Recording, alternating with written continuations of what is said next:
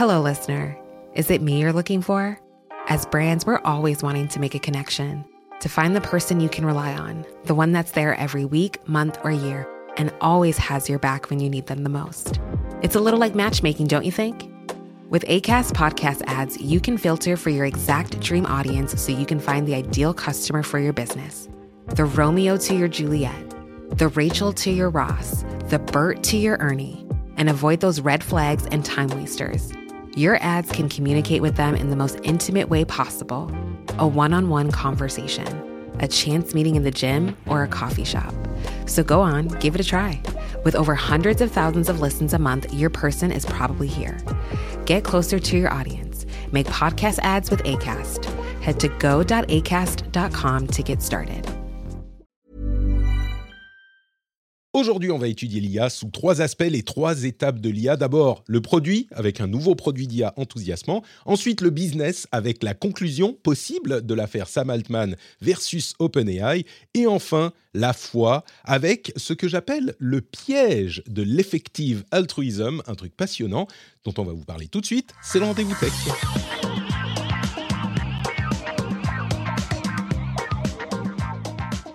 Bonjour à tous et bienvenue dans le rendez-vous tech numéro 541. Nous sommes en novembre 2023. Il fait moins 15 ici en Finlande. Je suis Patrick Béja. Je suis très heureux de vous accueillir pour ce nouvel épisode.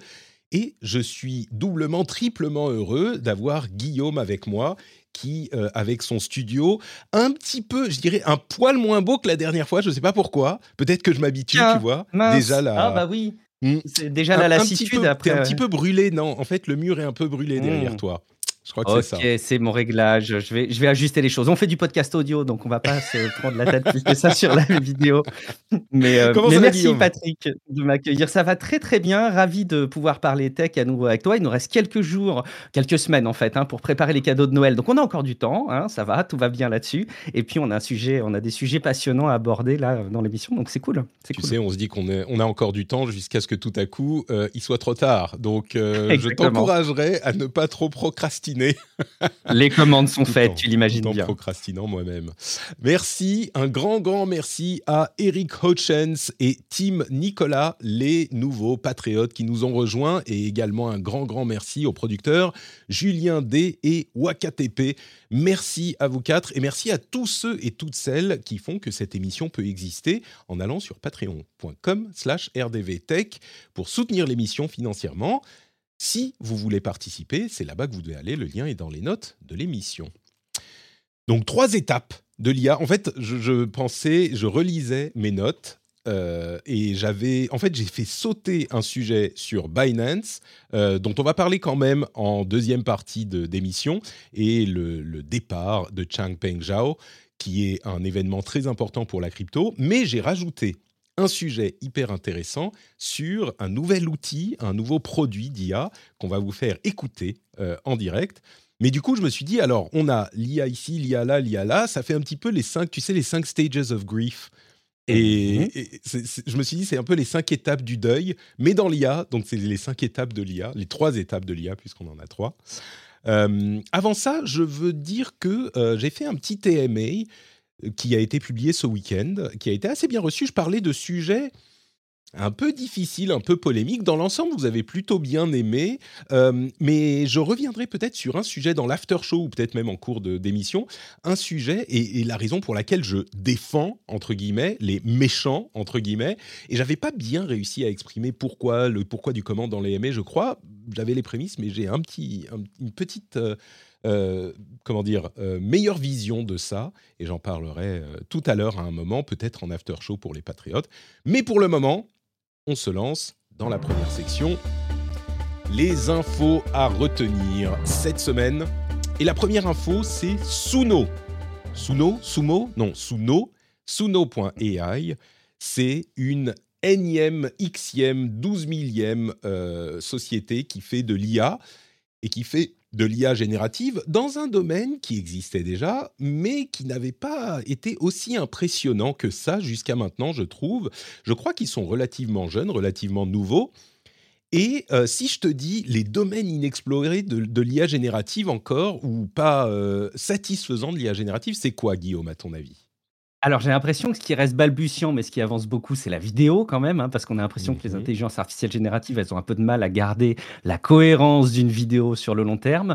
Euh, à chaud, j'ai quand même l'impression qu'il y a beaucoup de domaines qui sont bien explorés. L'audio, comme ça, spontanément, me semble plutôt bien euh, calé et plutôt bien parti, mais j'ai Eh ben, l'impression qu'il va me contredire. Justement, c'est de ce domaine qu'on parle, la prochaine frontière de l'IA. Et euh, vous vous souviendrez, si vous avez écouté l'émission régulièrement ces dernières, euh, allez, un an et demi, deux ans, qu'on parle beaucoup d'IA. Mais là, ça fait quelques mois que j'ai plus vraiment été impressionné euh, par un, nouveau produit en IA.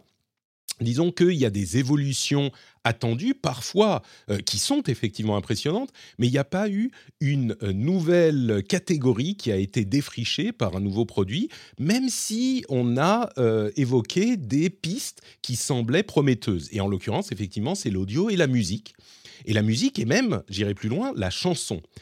Et on avait, je vous avais fait écouter, hein, ça devait être il y a six mois, des euh, produits de recherche de Google où ils montraient des petites euh, démos où ils disaient, bah voilà, en mettant tel prompt, on obtient tel résultat de tel type de musique, tel, tel type de chanson.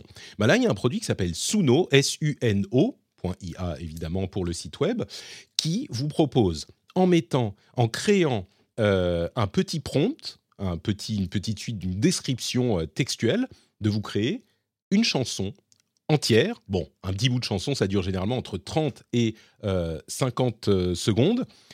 Et voilà ce que ça donne quand on lui dit bataille de rap entre, les podcasteurs tech, Patrick du rendez-vous tech et Guillaume du rendez euh, de Tech Café. Voilà ce qu'il crée en deux minutes.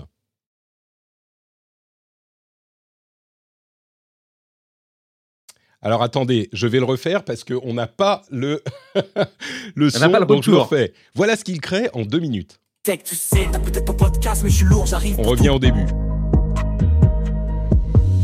Yo, qui c'est qui débarque avec du flow? C'est Patrick, le king du RDV Tech. Tu sais, t'as peut-être pas podcast, mais je suis lourd, j'arrive pour tout qui peut t'envoyer dans le noir. Tech café, t'es qu'un petit joueur. Tout le monde m'écoute bien ce que je vais dire. T'as pas le niveau pour me faire souffrir. C'est la bataille de rap, je vais t'anéantir. RDV Tech, c'est moi qui vais finir par rire. Et voilà pour un premier morceau. Euh, alors, on n'a que la partie où c'est Patrick qui va anéantir Guillaume. Euh, j'ai- fait écouter ça à ma, à ma femme. Elle m'a dit Ah ouais, c'est marrant. Mais c'est pas juste marrant. C'est invraisemblable. Tu lui dis, là, le, prompt, je lui ai dit bataille de rap entre les podcasteurs tech, Patrick du rendez-vous tech et Guillaume de Tech Café. Et il a écrit les paroles, créé la musique, adapté le euh, phrasé au style que je lui ai demandé et collé les paroles chantées sur la musique. Il a même fait un petit, euh, un petit album art qui est bon, euh, ce qu'il est. C'est pas le meilleur, la meilleure génération d'images qui soit, mais elle est là. Moi, je trouve ça invraisemblable. Invraisemblable. Et on nous dit dans la chatroom, dans trois jours, on retrouve Patrick et Guillaume qui se lancent des parfums, euh, par- qui se lancent des parfums dessus à Early. Moi, je pense que c'est la prochaine étape. On a trouvé un moyen d'ajouter de l'audience à tous les podcasts, Patrick, c'est génial. C'est du ça. drama qu'on voulait.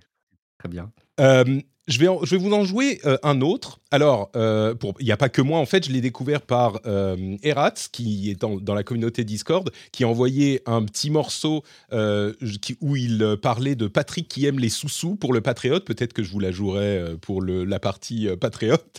Mais je vous, donne un autre exemple avec le prompt. Une chanson sur l'état du monde de la tech qui explique de manière joyeuse la domination des GAFAM.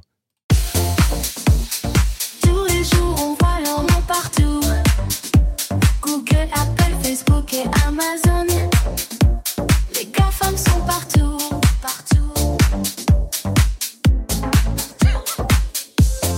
Ils dominent la tech, ils prennent le contrôle. Dans nos vies connectées, ils nous tiennent en rôle. Mais on aime ça, ils nous rendent. Jafam, Jafam, tout le monde la chorégraphie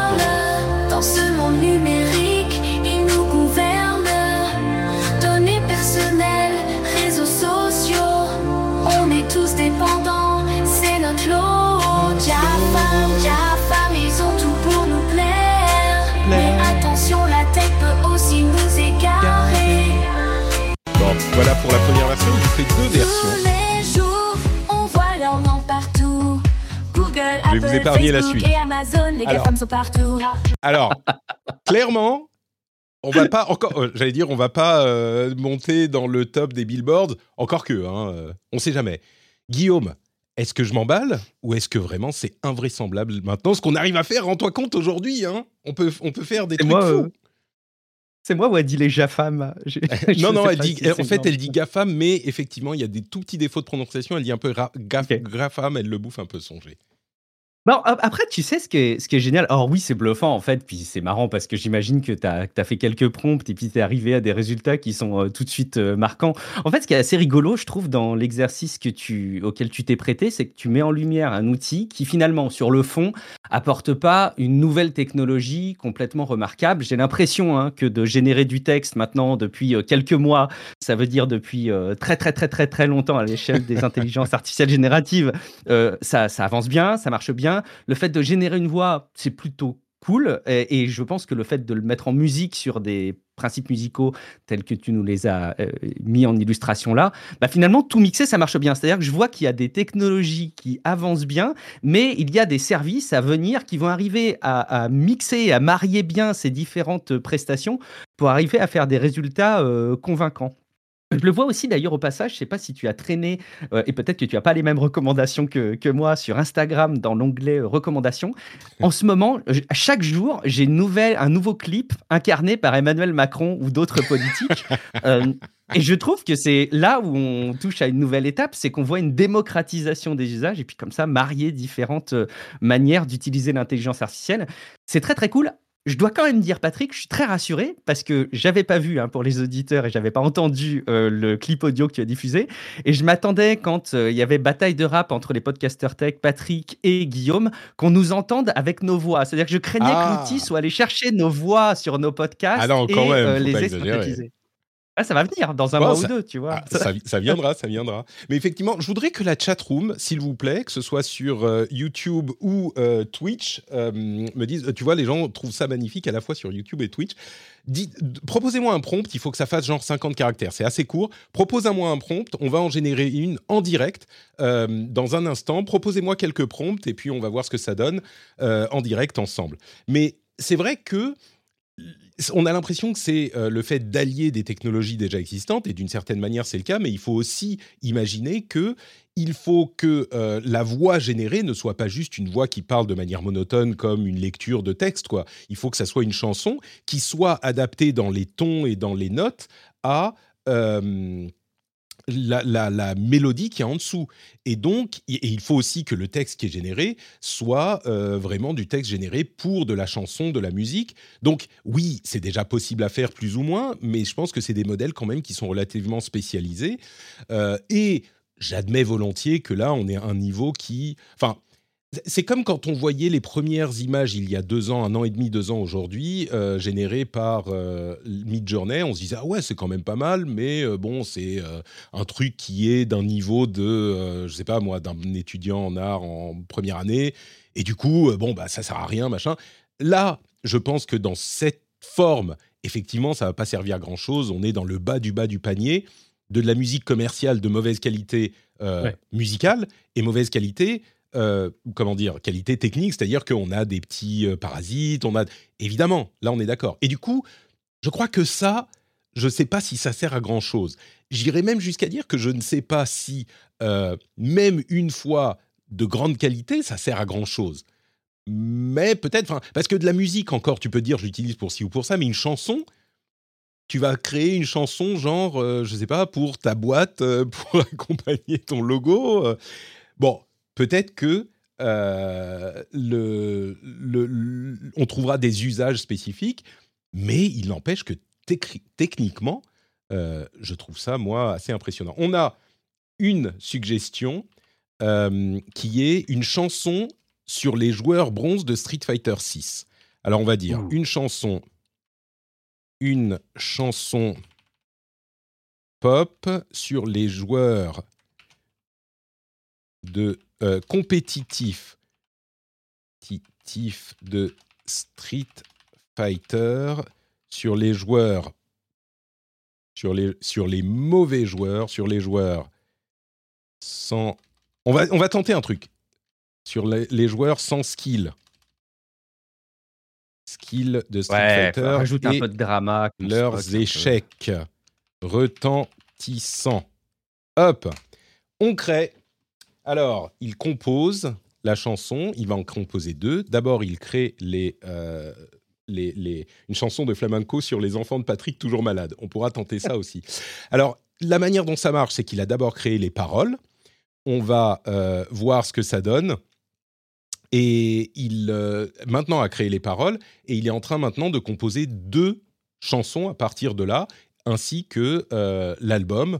On va voir ce que ça. euh, La vignette, hein, c'est ça. En plus, il La va vignette, te oui. suggérer une vignette. Ouais, J'adore. il crée une vignette et donc le service est gratuit. Euh, on va sur suno.ai. Ça marche en partie sur Discord, en partie sur leur propre site. Et on commence avec 150 crédits. Chaque génération coûte 10 crédits. Donc on a en gros une quinzaine de chansons gratuites qu'on peut euh, créer. Et à partir de là, on peut s'abonner pour en créer plus. Encore une fois, c'est marrant à tester. Est-ce que tu imagines des usages vraiment, toi, euh, d'un truc comme ça ou ça reste du domaine du gadget? Bien sûr. Un usage euh, phare, c'est la pause café dans les entreprises. Parce qu'évidemment, les personnes qui auront écouté cet épisode vont avoir qu'une seule envie, c'est de ponctuer leur pause café avec les collègues avec ça. Donc ça va, ça va les aider. Non, je pense que comme tous les outils euh, euh, génératifs là, d'intelligence artificielle, c'est quand même des opportunités de lutter contre la page blanche. Euh, de donner un peu des idées, des premières pistes d'exploration. J'imagine bien que des artistes et des, des, des- et des personnes qui sont habituées à créer de la vraie musique euh, euh, ils, sont, ils, ont, ils vont peut-être voir ça d'un œil un peu distant, mais j'imagine que ça doit aider sur les premières pages blanches quoi, à remplir. Peut-être, oui. J'imagine. Effectivement. Alors, on a le résultat de la première requête et on y va. On écoute tous les deux pour la première fois.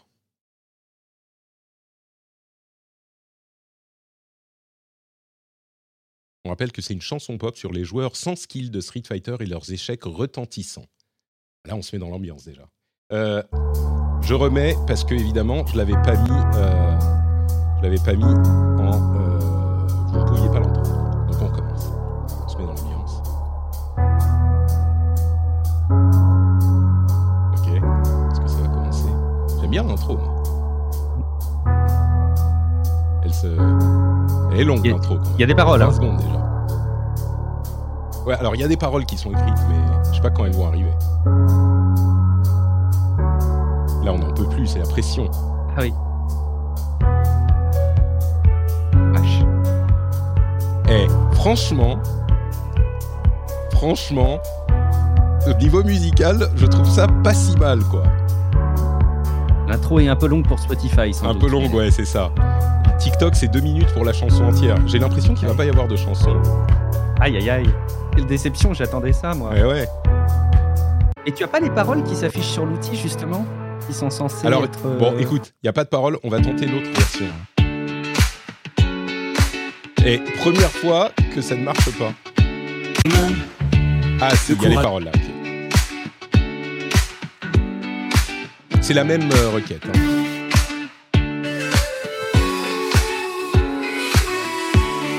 Eh non, mais il n'y a pas les paroles.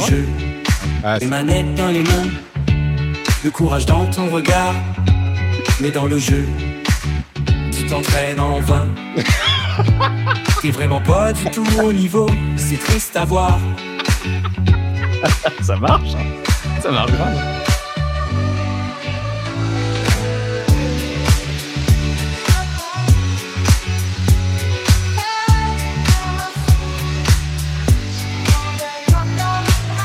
Fighter, Street Fighter, t'as pas la classe, on peut pas nier.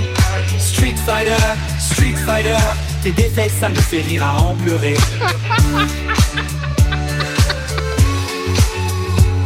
C'est la meilleure celle-ci. Ah, elle est pas mal. Il y, a- y a une partie qu'il n'a pas lue. euh, En fait, il y a une partie, c'est intéressant, qui est en musique, qui devrait être des paroles. Street Fighter, Street tes échecs Il s'est arrêté. euh, tes échecs retentissants, c'est une véritable tragédie. Tragédie. Il y a une partie qu'il n'a pas lue. Les skills zéro, tu te fais battre d'un coup, tu rages comme un fou, viens, je t'enveloppe dans mes bras. Il n'a pas lu cette partie. Euh, donc il y, a eu un, un petit souci clairement. On a eu une autre quête de Fanny, euh, une chanson de flamenco sur les enfants de Patrick toujours malades.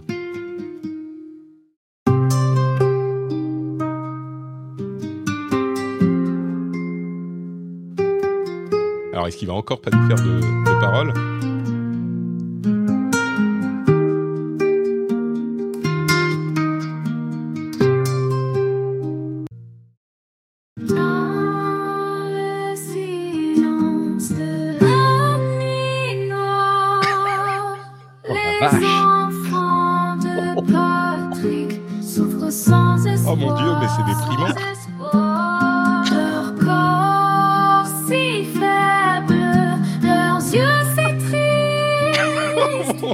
Bonne journée. Hein. Maladie qui nous vole la vie, je résiste. La douleur est profonde, mon cœur C'est horrible. se brise. On dirait une chanson d'un Disney en fait. Tu sais, dans bien leur souffrance me blesse. Allez, la dernière. Toujours en flamenco. C'est marrant, elle n'a pas chanté toutes les paroles.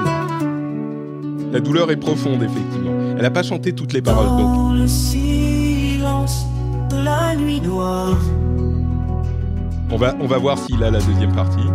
Oh Patrick, mon ami, garde la foi. La guérison viendra, ensemble on y croit. Les enfants malades, ils sont notre espoir.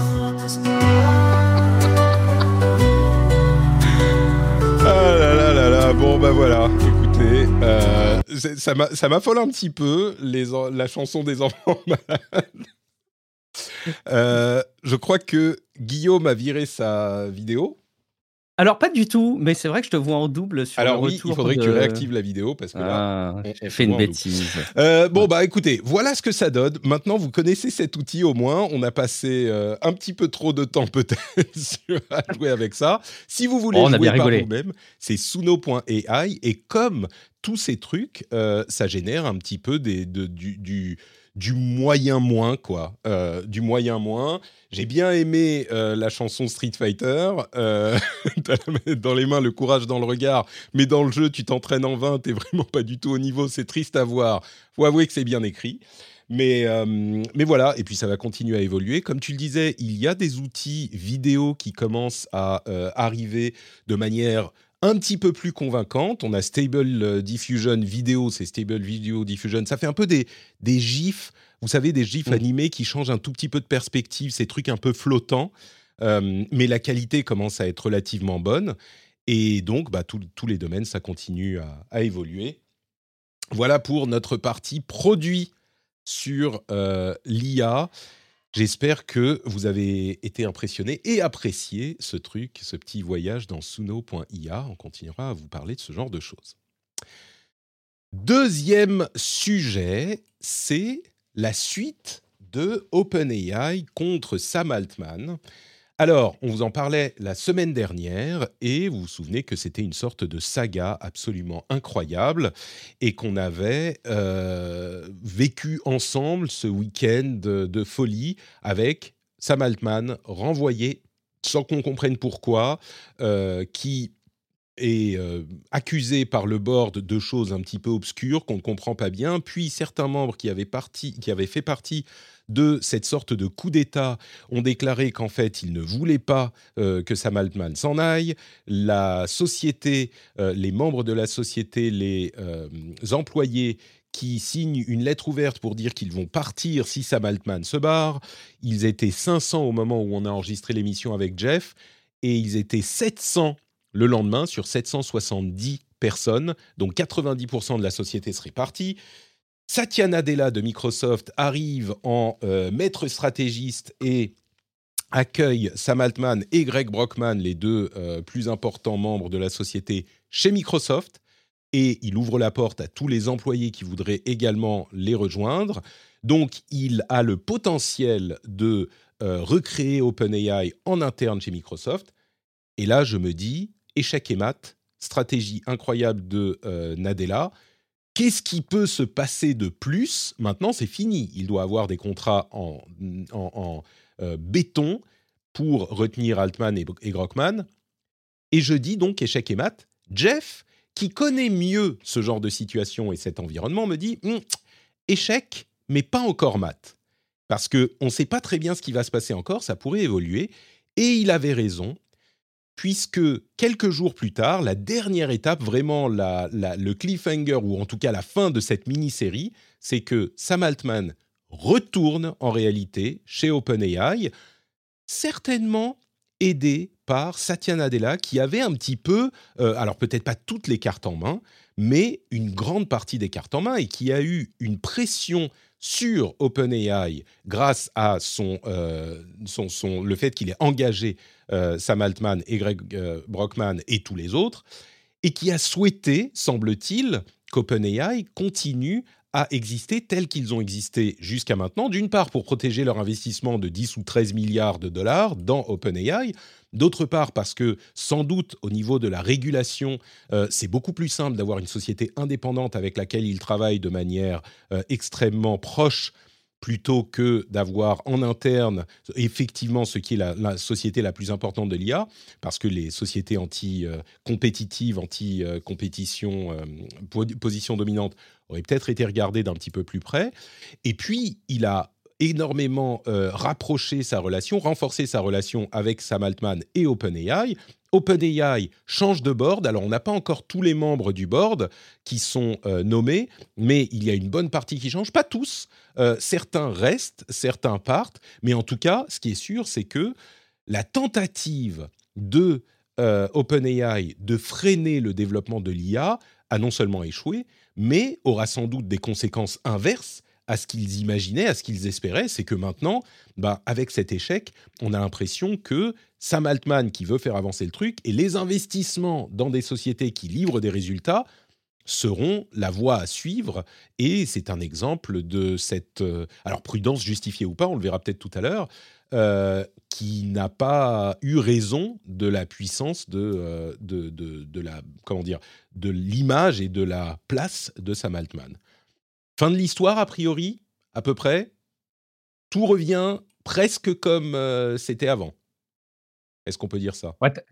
As bien résumé la saison 1. Il y aura forcément d'autres saisons euh, parce que c'est voilà, c'est écrit. Je pense que tu avais quand même raison hein, euh, quand tu échangeais avec euh, Jeff pour raconter ce qui s'est passé en disant que ce qui était à mettre en lumière, c'était aussi le génie de Satya Nadella et le rôle qu'il a à la tête de Microsoft et la manière dont il, dont il mène sa barque. Je sais que tu vas, tu vas probablement revenir dessus, mais je pense que c'est un très fort enseignement. Et depuis le début de l'ère de l'intelligence artificielle générative, avec avec, euh, euh, ChatGPT euh, porté par OpenAI, il y a quand même un truc qu'on regardait un peu de manière curieuse.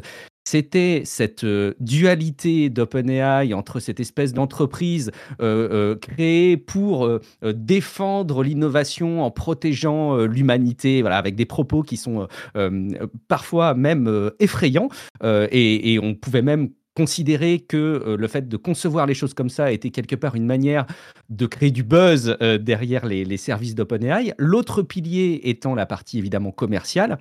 Et puis, cette espèce de partenariat stratégique euh, très solide avec Microsoft, mais qui avait quand même les limites dans la solidité de bah, toute cette complexité euh, euh, du montage de la structure. Et j'ai l'impression, moi, que ce qui a changé fondamentalement, bah, c'est qu'il y a beaucoup moins de soucis à se faire sur la fragilité de cette structure. Satya Nadella, en proposant un poste dans le pire des cas, hein, tel qu'on le voit maintenant à Sam Altman, il était vraiment dans une stratégie de type à pile je gagne et à face tu perds. Mm. Et je crois que finalement, bah voilà, c'est voilà, il a gagné quoi. Il a gagné. C'est ce qui s'est c'est ce qui s'est produit. Il a maintenant, alors il n'a pas de place au board. On a pensé pendant un moment que peut-être que Microsoft serait au board. Finalement, ça n'est pas le cas. Donc il y a une certaine indépendance du board. À vrai dire, selon euh, certaines analyses euh, que je mettrai dans la, dans la newsletter euh, notamment, selon certaines analyses, on a même un risque ou une chance que le board qui va faire une enquête indépendante sur le déroulement de ces mésaventures puisse mettre en danger Sam Altman potentiellement. C'est l'avis de Casey Newton chez Platformer. Bon, je pense qu'il n'est pas très en danger, Sam Altman, mais il y a effectivement une étude indépendante et un board, on verra qui sera nommé exactement, mais un board qui a l'air quand même d'avoir les reins solides. C'est pas un, board qui sera aux ordres de Altman et Grockman. Eux-mêmes ne sont plus au board d'ailleurs, donc il y a quand même euh, une certaine euh, solidité dans la hiérarchie d'OpenAI toujours.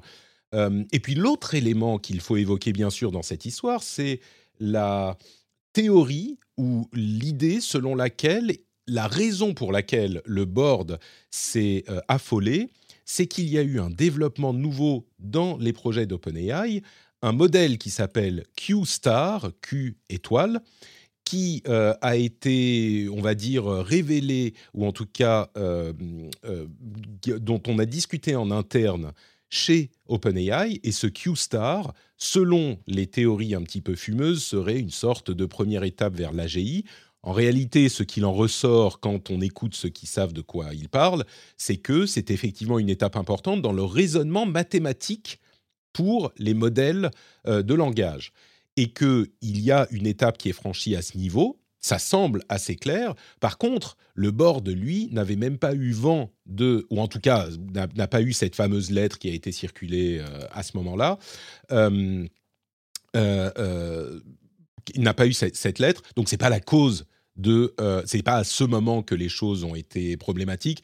Les problèmes, qu'on en parlait la semaine dernière, entre le board et Sam Altman, pouvaient depuis longtemps. Mais il n'empêche, ce modèle, semble-t-il, serait effectivement hyper intéressant pour des raisonnements mathématiques qui sont un problème euh, difficile à résoudre pour les IA génératives jusque-là. Bah là, on serait en train de franchir une étape. Une étape, c'est l'un des projets de recherche qui semble être abouti selon ce qu'on entend, mais bon, euh, là, on n'en sait pas énormément euh, plus que ça à ce niveau. Oui, et puis ça n'a pas l'air d'être une exclusivité OpenAI. Il est fort vraisemblable euh, que toutes les entreprises qui, euh, qui investissent de la recherche dans l'intelligence artificielle de ce type-là euh, soient en train de, suivre un peu les mêmes directions. L'idée, hein, c'est, on peut peut-être le rappeler, c'est la manière dont fonctionnent ces algorithmes qui génèrent du contenu, on va dire token par token. Donc, c'est, des, des, mots, des, des, caractères. En tout cas, ils résonnent de manière un petit peu séquentielle. Et l'idée, c'est d'arriver, et je pense qu'effectivement, OpenAI, ils ne sont pas les seuls à aller dans ce sens-là, mais à prendre quelque part un peu de recul et avoir une forme de de, vue d'ensemble quand on génère du contenu et quand on réfléchit à des problématiques. Évidemment, c'est central quand on raisonne euh, sur, le plan, sur le plan mathématique, mais évidemment, ça a ses vertus sur plein d'autres aspects. J'aime bien essayer d'avoir une analogie euh, dans la façon dont sont faites les images. Tu sais, il y a les images qui sont faites de deux manières, soit les images par carte de points, dites bitmap, ou les images vectorielles. Donc, c'est en gros des, vecteurs mathématiques qui permettent d'avoir une définition euh, très fine dans, tous les cas. J'ai le sentiment, moi j'aime bien faire cette analogie, que en gros, cette nouvelle version d'intelligence artificielle qui serait incarnée chez OpenAI par, euh, par QStar, ce serait un peu une, une façon de raisonner sur le plan vectoriel. Évidemment, mon mm. analogie a vite, vite, vite des limites, hein, parce que Évidemment. Euh, parce y a, y a, c'est pas, c'est pas, c'est pas hyper précis, mais je pense que ça, ça permet de toucher du doigt un petit peu l'orientation dans laquelle on est. Je dis un truc, Patrick, pour revenir sur le board. Euh, il y, a un nom, moi, qu'on voit, euh, qu'on voit maintenu dans le board et j'étais assez surpris. Euh, c'était Adam D'Angelo, qui a été pointé du doigt plutôt dans les rumeurs et dans les, et dans les papiers qui tournaient autour de cette affaire comme étant un acteur de poids dans le fait d'écarter Sam Altman. Et finalement, j'y vois un, message, moi, dans son maintien, le fait que ça le dédouanerait plutôt fortement de toute initiative trop fortement porté pour écarter euh, Sam Altman. Euh, et le fait de dire, voilà, on, on passe pas, comme tu le disais tout à l'heure, à un board qui serait complètement à la botte de Sam Altman, mais qui garderait un poids. Je ne sais pas comment tu, vois, toi, le, maintien de Adam D'Angelo dans, dans ce non, board. Non, mais tout à fait. Tu as tout à fait raison. C'est-à-dire qu'on aurait pu imaginer que, du coup, maintenant, c'est lui qui nomme le board. Et d'ailleurs, c'est ce qu'on imaginait, nous, avec Jeff, la semaine dernière. S'il y retourne, mhm. il va poser ses conditions et il va être absolument intraitable. le maintien de D'Angelo montre que ça n'est pas le cas, et on a des gens sérieux euh, comme Brett Taylor, Larry Summers qui, semble-t-il arrivent. Donc c'est pas un board euh, qui va faire la volonté de Sam Altman. C'est un board qui va avoir une, euh, une position qui peut être ferme et surtout on garde la structure. Alors là, il y avait peu de chances qu'elle soit modifiée à ce stade, mais la structure avec l'organisation non gouvernementale, donc l'association à la tête de OpenAI qui gère une société plus classique qui peut faire des profits, mais qui est euh, subordonnée à l'association. Maintenant, euh, évidemment, c'est pas que euh, vu le, le, le, ratage total de ce renvoi, ils vont pas tout à coup se mettre à refaire la même chose demain. Hein. Ça n'aurait pas de sens. Et dans ce cas-là, Satya accueille à bras ouverts encore Sam Altman, donc ils n'ont aucun intérêt à faire ça. M'étonne. Mais oui, tu as raison, le board n'a pas du tout pris cette orientation à la botte qu'on aurait pu imaginer. Et c'est ce que note Casey Newton euh, dans ce- cet article que je que j'évoquais. Euh, et il dit oui, donc c'est pas totalement totalement fini. Bon, je pense que la suite, tu vois, ça sera pas une nouvelle série, ça sera peut-être un, Tu sais, parfois quand une série se termine et qu'ils veulent finir les dernières euh, petites euh, lignes qui se sont euh, qui n'ont pas été résolues, les dernières histoires, ils font un film. Genre un film d'une heure et demie après trois saisons ou quatre Bien vu. saisons pour Ouais. conclure. Peut-être qu'il y aura ça. Effectivement, on s'y attend. Et du coup, euh, troisième sujet de la semaine. J'évoquais tout à l'heure le fait qu'il y ait dans euh, cette motivation de OpenAI une idée de protéger euh, l'humanité et de protéger de l'AGI, de l'intelligence générale euh, artificielle, arti- intelligence artificielle générale, qui est une sorte d'intelligence artificielle consciente. Et beaucoup de gens ont parlé dans ce contexte d'un truc qu'on a déjà évoqué qui s'appelle l'altruisme effectif. Est-ce que tu sais ce qu'est l'altruisme effectif? Alors, je, connais de nom parce que euh, on a souvent parlé de cette orientation euh, plutôt philosophique euh, quand on commençait à décrire justement ces entreprises et certaines personnes de la tech. J'ai en plus été un bon élève parce que j'ai quand même consulté un petit peu les notes de l'épisode avant, mais je dois reconnaître Patrick que je suis pas bon du tout là-dedans. Et alors j'ai un peu une crainte aussi, c'est que dès que tu commences à te documenter sur le sujet, tu sens que tu tombes dans des, dans des vidéos euh, limite euh, philosophiques qui t'ont travaillé le cerveau, genre celle de Monsieur Phi, etc. Donc non, non, éclaire-moi là-dessus, euh, Patrick, s'il te plaît.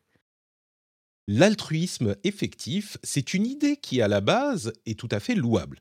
C'est l'idée de se dire, je veux être une personne altruiste qui va œuvrer pour euh, le bien de l'humanité, mais comment est-ce que je le fais du mieux possible?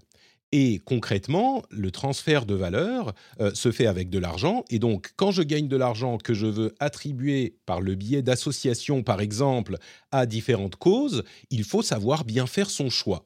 Je résume un petit peu, mais en gros, c'est à peu près ça à la base. On va choisir les moyens les plus efficaces de euh, soutenir des actions, ou en tout cas soutenir les actions les plus efficaces pour bénéficier à l'humanité et amener le meilleur possible euh, pour la valeur qu'on a attribuée. Ça s'applique à tout le monde, ça s'applique pas qu'aux millionnaires et aux milliardaires, ça s'applique à vous, moi, euh, tout le monde quand on prend une décision, en particulier peut-être une décision financière de soutien de dons.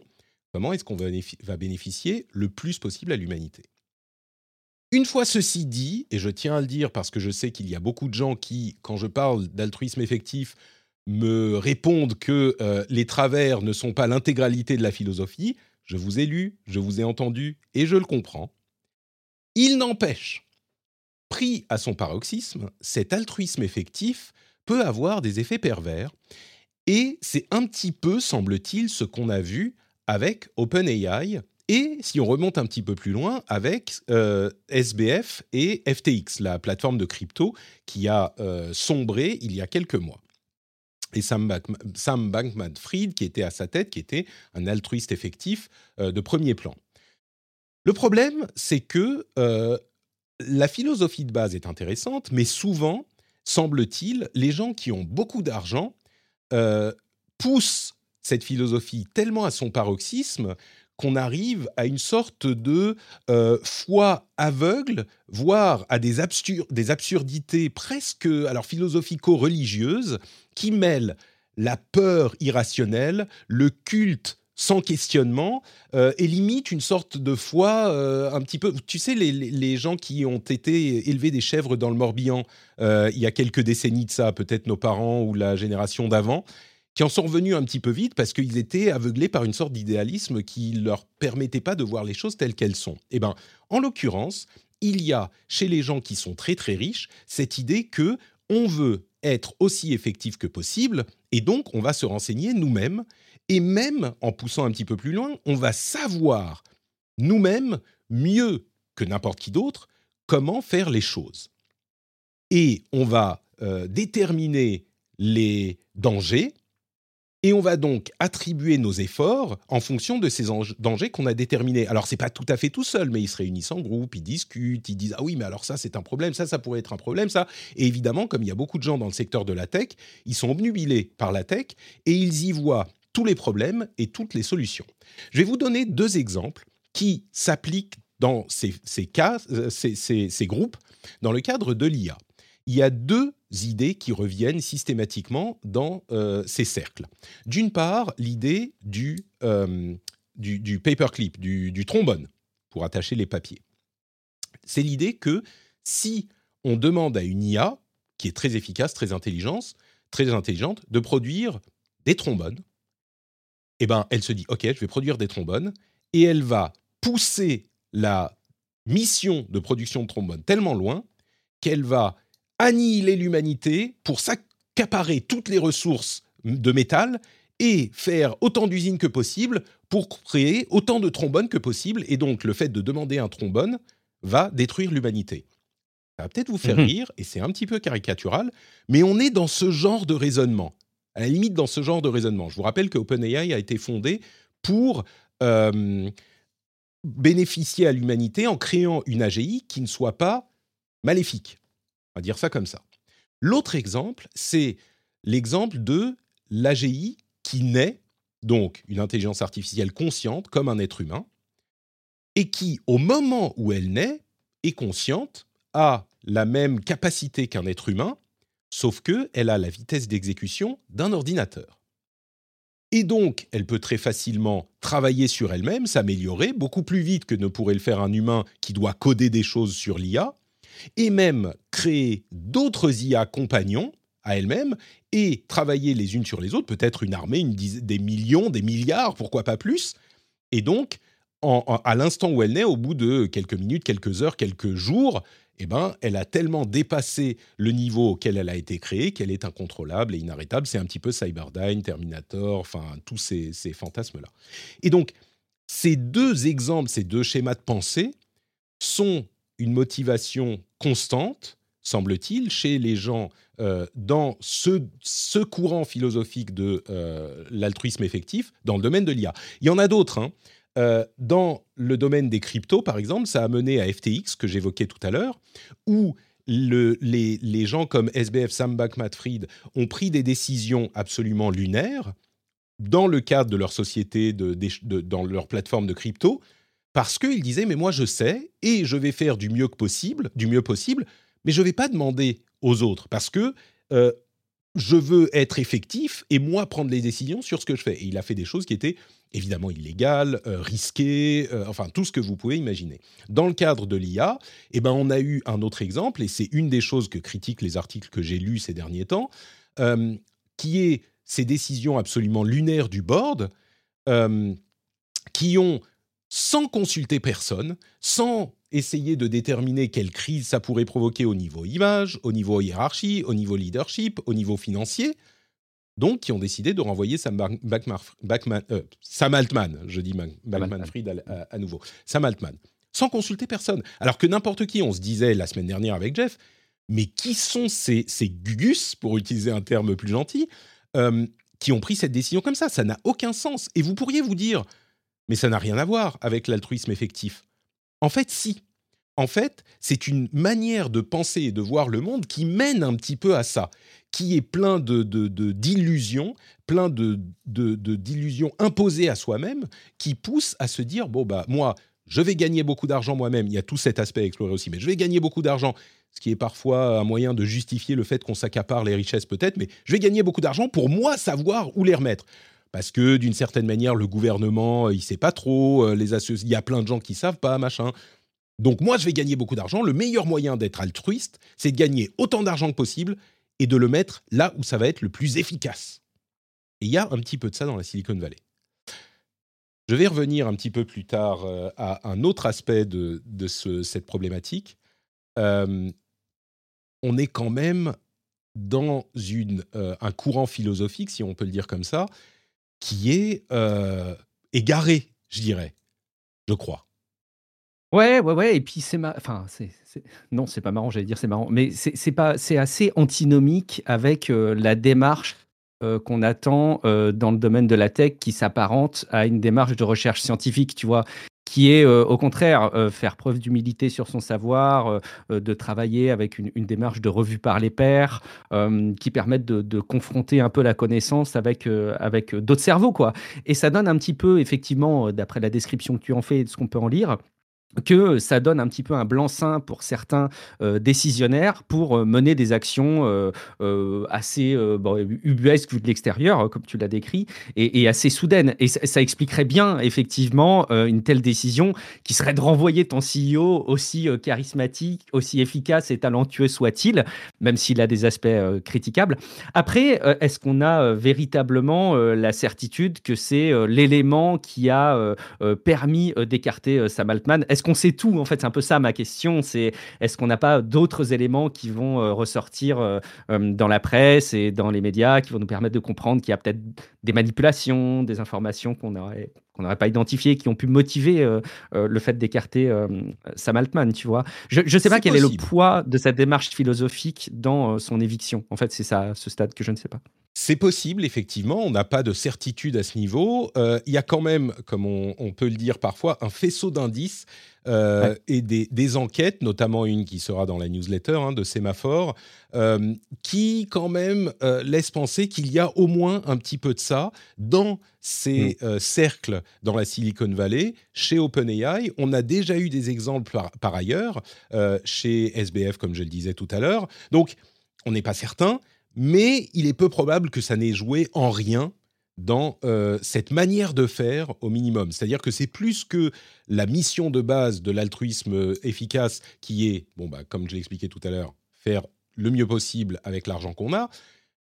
Ça va un petit peu au-delà de cette simple mission, c'est vraiment l'idée de on va nous faire nos recherches et savoir comment on est aussi efficace que possible sans demander à personne. Et donc ça s'étend à, on va pas demander à des gens qui gèrent les crises, on va pas demander à des gens qui connaissent les marchés financiers, on va pas demander à des gens, tu vois, c'est, on, s'enferme petit à petit, et c'est pour ça que j'appelle ça le piège de l'effective altruisme. On s'enferme petit à petit dans des schémas de pensée qui sont peut-être comparables aux fantasmes qu'on a pu voir avec les cryptos, avec les NFT, avec, tu vois, on, se s'alimente soi-même euh, ces schémas de pensée et au bout d'un moment, ça finit par influencer la manière dont on voit tous les aspects de nos activités ou du monde qui nous entoure.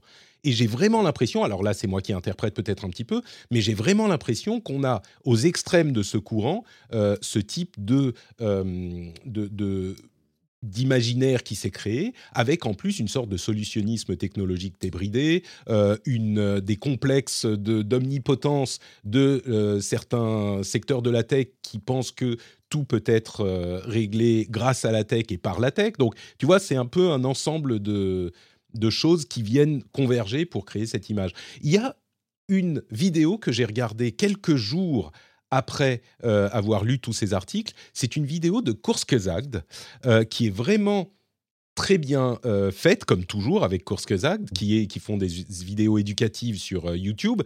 Et ils ont fait une vidéo sur les scénarios possibles d'une race extraterrestre qui pourrait, par différents moyens, exterminer la vie sur Terre. Et donc, ils imaginent, c'est une sorte d'exercice de pensée, où ils imaginent comment une race extraterrestre belliqueuse, à plusieurs centaines de millions d'années-lumière, ou plusieurs euh, dizaines d'années-lumière, pourrait essayer d'exterminer la planète Terre et les habitants de la planète Terre. Et donc, ils proposent plusieurs armes potentielles, tu vois, qui pourraient euh, être envoyé, alors qu'il prendrait euh, des années, des dizaines d'années, des centaines d'années à voyager, soit des lasers, soit des rayons de, particules, soit des euh, missiles balistiques relativistes, etc. Enfin, des trucs, c'est même pas de la science-fiction, c'est de l'imagination, quoi. Et effectivement, je peux tout à fait imaginer que tu vois ça et tu dis Ah, mais on est dans la merde Oh non, mais rends-toi compte, il y a. Et tu sais, tu peux construire un raisonnement là-dedans. Il y a tant de euh, dizaines de milliards de soleils euh, dans notre galaxie. Il y a tant de planètes autour de chaque soleil. Donc, il y a une chance sur tant qu'il y ait une race assez avancée pour créer ça. Donc, ça peut arriver à n'importe quel moment. Vite Mettons toutes les ressources possibles sur Terre pour nous protéger des missiles balistiques aliens Tu sais, vraiment, on peut arriver à ce genre de euh, conclusion inéluctable quand on se laisse un tout petit peu entraîner par son, son fantasme auto-alimenté et je crois qu'il y a un petit peu de ça dans ces fantasmes sur l'AGI, qui, quand on demande à des gens qui vraiment euh, étudient ces choses-là, euh, sont complètement euh, balayés d'un revers de la main, qui disent c'est un tissu d'ânerie. Ouais, je pense que c'est important aussi de souligner ce point-là, euh, qui doit être très fort dans, dans, dans ce que tu décris, c'est que ça se base quand même sur un terrain où euh, il y a probablement un manque de connaissances de la part de, bah, d'une part du grand public sur le fonctionnement hein, des intelligences artificielles, euh, et même d'ailleurs de toute une partie de la sphère qui est plutôt aguerrie dans le domaine de la tech. On ne sait pas toujours bien comment ça fonctionne. Il y a un côté magique, et puis évidemment, c'est entretenu par des éléments de communication, Parfois aussi par des traitements euh, de la part des médias. Hein. Combien de fois on a eu des articles illustrés par des têtes de robots un peu flippants euh, quand on parlait de ces domaines-là. Et je pense que ce terreau fertile de, méconnaissance de comment ça marche, comment ça fonctionne, euh, entretient aussi cette crainte. Je suis pas sûr que ce soit conscient de la part des personnes qui sont dans cette démarche-là, mais, mais ça doit participer en tout cas à l'effet que ça peut générer. Quoi. Je ne veux pas dire que les gens du board de OpenAI ne comprennent rien au fonctionnement de l'IA, hein, évidemment. Ah non, bien au que contraire. Euh, Ah ouais, ouais, non, bi- mais enfin, je pense même euh, de, bien au contraire, effectivement. Mais il y a une interprétation euh, philosophique euh, de tout ça qui est euh, effectivement problématique, je Ouais. pense. Bah, ça s'est ça s'est constaté. Et, et- et parce que leur, leur, leur idée, c'est pas qu'aujourd'hui l'IA se pose ce problème, c'est qu'à terme, dans 5 ans, 10 ans, 20 ans, ça pourrait poser problème. Et donc, il faut maintenant prendre les, les bonnes précautions. Mais c'est pour ça que j'aime bien cette vidéo de, euh, de, de Kurzgesagt. Dans 10 ans, 20 ans, 30 ans, 200 000 ans, ça pourrait poser problème, les lasers aliens. Donc, euh, ça ne veut pas dire qu'on ne connaît pas la science si on a peur des lasers aliens. C'est juste une certaine interprétation. Euh, Il y a Naiden euh, dans le chat qui dit euh, c'est la différence entre l'idéologie et la science. L'idéologie comble les trous quand on ne sait pas. La science, non. J'aime bien, euh, j'aime bien Mm. ce qu'il dit. Effectivement, je pense que Il y a, il y a de ça, je crois, effectivement. Ouais. Euh, J'aimerais quand même ajouter quelques points sur l'altruisme effectif. Parce que, euh, vous le savez, j'aime pas quand les choses sont trop propres et quand il, à de rares exceptions près, les gens le savent s'ils ont écouté mon, mon EMA de ce week-end, à de rares exceptions près, euh, j'aime pas quand tout est blanc ou tout est noir et il y a souvent un petit peu de nuance euh, là-dedans. L'altruisme effectif a quand même donné des choses comme avec Elon Musk, que Dieu sait que je n'aime pas, euh, Tesla, qui a fait avancer toute l'industrie euh, auto de, plusieurs décennies vers le- les véhicules électriques, qui sont importants pour sauver l'humanité, et qui a été monté dans ce but, en tout cas selon Elon Musk, hein, dans ce but, avec évidemment des applications, euh, des applications commerciales importante pour qu'ils puissent gagner de l'argent, mais il y avait quand même une philosophie là, euh, une philosophie d'altruisme effectif et euh, SpaceX, dont le but à la base, là encore dans le cadre de l'altruisme effectif, est de créer une civilisation multiplanétaire, littéralement, donc d'envoyer des gens sur Mars. Pour le cas où la Terre explose, au moins on aura une autre planète sur laquelle on peut vivre. Ça peut faire rire, mais je crois que ça aurait beaucoup plus fait rire il y a euh, 15 ans quand il s'est lancé qu'aujourd'hui où il est en train de tester Spaceship qui pourrait effectivement envoyer des gens sur Mars dans quelques années. Donc c'était des choses qui étaient inimaginables et motivées par l'altruisme effectif et le gain également, euh, eh ben, il a réussi à accomplir des choses. Pour ceux que Elon Musk dérange, ce que je peux comprendre, il me dérange aussi. On pourrait donner l'exemple également, beaucoup plus concret, peut-être, diront certains, beaucoup plus efficace, de Bill Gates, qui a mis sa fortune considérable au service, euh, j'ai pas peur de le dire, du bien de l'humanité, et qui a fait des choses, je vous laisserai vous renseigner, des choses absolument formidables, qui sont pas flashy, qui sont des histoires de vaccins, de soins, de maladies, euh, d'amener de l'eau, et qui sont pas, justement, qui sont très, très altruisme effectif, genre comment on maximise l'efficacité de la somme qu'on va investir pour que ça, ait le plus grand effet, qu'on qu'on résolve les problèmes les plus importants euh, sur Terre. Et donc, je ne veux pas dire que ça n'a pas d'application concrète euh, positive. Il faut le signaler aussi quand j'ai passé euh, une demi-heure à vous parler d'a- d'aliens laser et de cyberdyne et de, de trombone dans ce sujet. Pour le dire autrement, tu veux pas jeter le bébé avec l'eau du bain, même s'il est enrhumé, en fait. C'est ça. Écoute, entre les maladies des enfants et les bébés qu'on jette parce qu'ils sont enrhumés, euh, non, je, dirais simplement que euh, il y a des, des Enfin, je dirais qu'il y a des gens qui s'en servent bien. Oui, peut-être qu'on pourrait le dire comme. Genre, en fait, j'aime bien Bill Gates, quoi. Et ce qu'il fait me paraît, euh, me paraît juste. Et même, je suis obligé de reconnaître que euh, bah, Elon Musk, motivé par l'altruisme effectif et l'appât du gain, euh, bah, a réussi certaines choses qui auraient paru inréussissables jusqu'à lui. Est-ce que, pour parler de Patreon, je vais pas vous passer cette petite musique qu'on a, qui a été créée par un, euh, un- un membre du Discord? Eratz nous a créé ceci. On va y aller tout de suite. Hop, euh, on met ça là.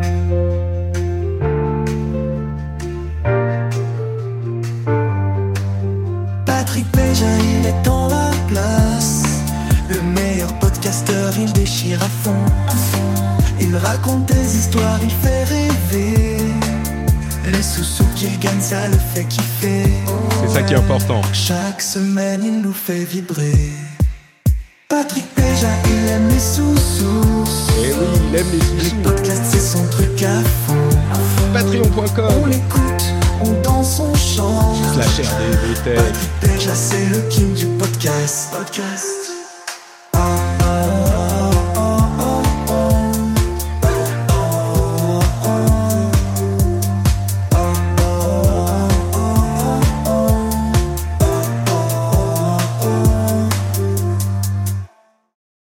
Patrick Béja, il aime les sous-sous. Patreon.com slash RDVTech. Merci à vous tous et à vous toutes de votre soutien indéfectible sans lequel cette émission n'existerait pas.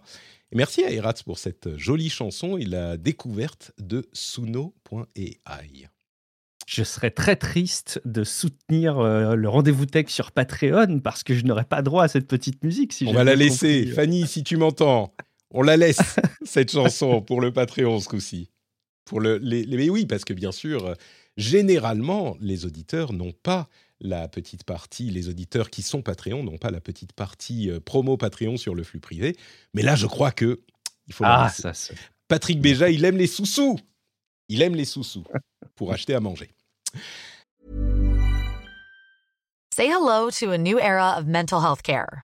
Cerebral is here to help you achieve your mental wellness goals with professional therapy and medication management support. 100% online. You'll experience the all new Cerebral Way, an innovative approach to mental wellness designed around you.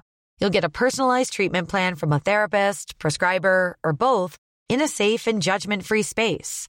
Your cerebral therapist or prescriber will outline a customized plan with clear milestones along the way so you can get to feeling your best. With Cerebral, you're not alone in your mental health journey. We're here to empower you to live a fulfilling life.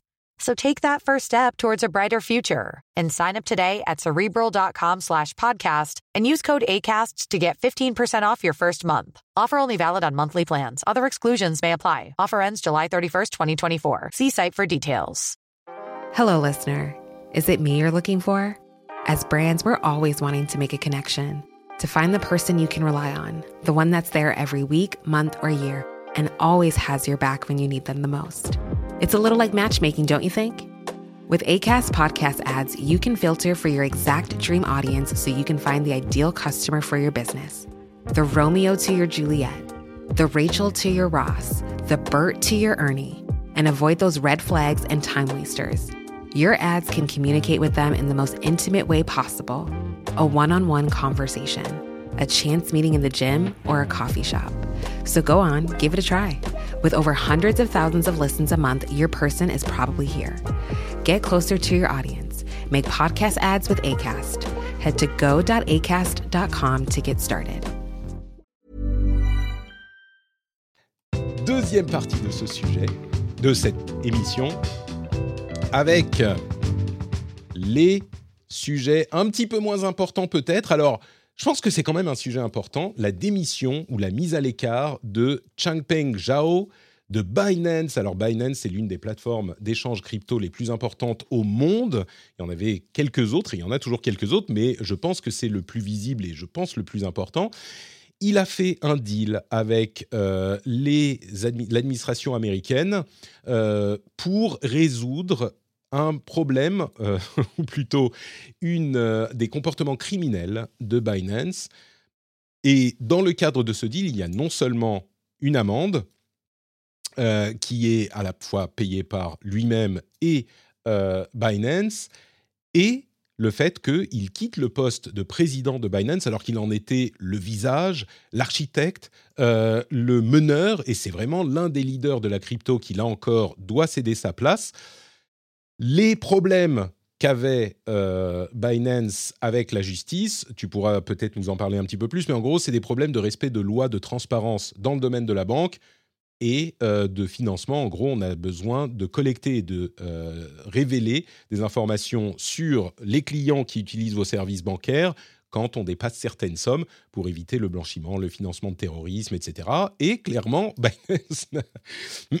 euh, Binance, n'avait pas fait ce qu'il fallait. On va dire ça comme ça. Donc, il est important de dire également que oui, c'est une grosse affaire. Oui, Chengpeng Zhao ou CZ comme on l'appelle souvent euh, quitte Binance et c'est un moment important pour la société, mais Binance reste en place. Binance continue à opérer, alors peut-être avec un petit peu moins de euh, liberté, mais continue à opérer tout de même. Ça ne veut, pas, dire la mort de la plateforme. C'est un problème récurrent hein, euh, dans, les, dans les cryptos, ces histoires-là, je crois. Bah, pour le moins, et puis euh, je pense que là, ça, met vraiment en lumière le sujet, parce que comme tu le dis, c'est la plus grosse plateforme euh, crypto, euh, et ça met au goût du jour une réalité qui est celle bah, des services bancaires aujourd'hui, un peu partout dans les, dans les pays tels que les nôtres, dans lesquels bah, il y a des responsabilités. Les personnes qui bossent dans des banques ont des responsabilités en matière de conformité, pour effectivement remonter. Il y a des process qui sont bien établis hein, et tous les collaborateurs sont en général formés sur ce, genre de choses. Remonter des comportements euh, atypiques, problématiques qui pourraient être euh, préjudiciables parce que il pourrait laisser imaginer qu'il y a euh, de la financement, évidemment, des financements d'activités illicites, voire euh, euh, d'activités euh, terroristes. Et forcément, il y avait un flou pour le moins artistique concernant les sociétés de, crypto, parce que bah, c'est dans l'ADN de la crypto, quoi. je veux dire, c'est du même ordre que le chiffrement des conversations dans les messageries privées ne permet pas d'aller inspecter les contenus pour voir s'ils sont adaptés ou pas à des fonctionnements dans un cadre politique et législatif. Eh ben, c'est la même chose pour les cryptos. C'est sa nature même dans la crypto de ne pas euh, permettre autant de, autant. Mais tu ne peux pas prétendre avoir une entreprise de la taille de Binance et fournir des, fournir des services euh, qui puissent concurrencer euh, les services bancaires sans tenir un certain nombre d'engagements légaux. Et bah, forcément, ce qui devait arriver arriva. Je pense que c'est une logique implacable se, qu'il se fasse punir pour ça. Et euh, ça pose quand même globalement la question de ce qui va se passer pour cette entreprise, parce que tu as raison, elle, est encore là, euh, la société, mais elle va devoir se euh, mettre en conformité, vraisemblablement bah, appliquer des process que les, que les banques appliquent. et je me demande quand même si après cette condamnation, est-ce qu'on va pas passer quand même de, de, de, Binance, qui serait une start-up dans, dans le vent et, et qui a bien installé ses fonctionnements, à bah, une mauvaise banque, quoi. Parce que euh, vraiment, je ne vois pas comment est-ce qu'ils pourraient euh, tirer parti de leurs avantages d'avant tout en se conformant aux obligations légales. Donc, euh, ben, c'est la, grande question, je crois. C'est la grande question. Alors, il faut signaler quand même que il ne semble pas que les financements de d'activités illégales soient l'essentiel de l'activité des cryptos. Ça serait pas juste de le dire ça. Bien sûr, ça, c'est vrai. mais bon, il y a quand même de la spéculation. Il y a, on, a l'impression qu'il n'y a pas énormément de d'activités commerciales légitimes ou financières pas légitimes, mais au-delà de spéculation, et d'activités euh, qui ne peut pas passer par les banques euh, traditionnelles. La question, c'est qu'est-ce qui reste? Et comme la spéculation s'est cassée la gueule et que euh, les activités illégales sont en train d'être régulées, bah, ça pose la question est-ce que toutes ces plateformes. Alors, il y a FTX qui s'est cassé la gueule il y a quelques mois, il y a Binance qui va devoir mettre les choses au clair, il y a d'autres plateformes qui sont sous le coup de régulation qui sont en train d'être votées un petit peu partout dans le monde. Bon, la question est ouverte. Le Bitcoin reste euh, une valeur relativement solide. Il y a d'autres crypto-monnaies, il y a des technologies blockchain qui peuvent être utilisées ici et là. clairement, on n'est pas euh, dans l'euphorie d'il y a deux ou trois ou quatre ans. Euh, on continue à suivre ça. Je veux mentionner aussi une chose importante, c'est le rachat de VMware par Broadcom. Alors là aussi, on n'est pas dans quelque chose de euh, terriblement sexy comme info, mais c'est quand même un des plus gros rachats de l'histoire de la tech avec 61 milliards de dollars. Broadcom est un euh, fabricant de semi-conducteurs qui équipe énormément de serveurs et d'autres euh, euh, types d'équipements, mais essentiellement des serveurs, qui a racheté VMware, qui est un spécialiste de la virtualisation. Donc le fait de faire tourner des OS sur différentes machines en logiciel uniquement, donc plein de machines dans d'autres machines en gros, mais en logiciel uniquement. 61 milliards, alors VMware c'est une grosse boîte, hein, clairement. Broadcom c'est une grosse boîte il n'y a pas eu de problème de euh, concurrence. En tout cas, les marchés, les autorités ont jugé que ça pouvait passer. C'est un énorme rachat qui est beaucoup moins sexy que d'autres dont on parle pendant des mois ici, mais il faut quand même le mentionner une fois qu'il est fait au minimum. C'est ce que je fais aujourd'hui. Son montant fait que c'est le, top, c'est le troisième hein, plus gros rachat de l'histoire de la tech, si je dis pas de bêtises. J'aime bien moi raisonner comme ça en podium, tu vois, c'est, mon côté compétitif. Je crois que c'est le top 3, enfin je sais plus top 3 ou top 4, je sais plus oui, c'est ça, c'est dans ces ordres d'idées. On se souvient évidemment de Activision Blizzard par Microsoft il y a, il y a, quelques semaines. Euh, et il y en a un ou deux autres, mais oui, Broadcom, enfin 61 milliards. Activision Blizzard, c'est 67 ou 69.